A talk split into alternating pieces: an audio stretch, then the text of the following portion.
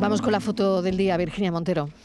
La imagen de hoy es la propuesta por Daniel Pérez. Ejerce el fotoperiodismo desde hace 20 años. Tras sus inicios en la prensa local, en medios como La Opinión o El Correo de Málaga, en la actualidad colabora con el periódico El País y las agencias EFE y Getty Images.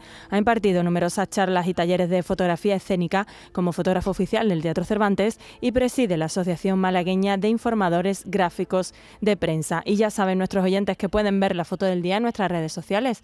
En Facebook, La Tarde con Mariló Maldonado y en Twitter, arroba la tarde Mariló.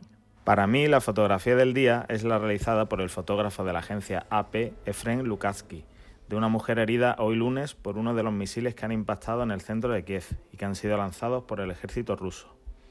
En la imagen vemos como un militar se afana en darle los primeros auxilios a una mujer herida.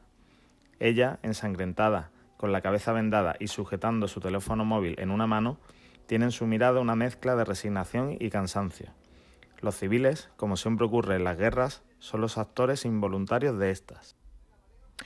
Fotoperiodistas que buscan la imagen del día.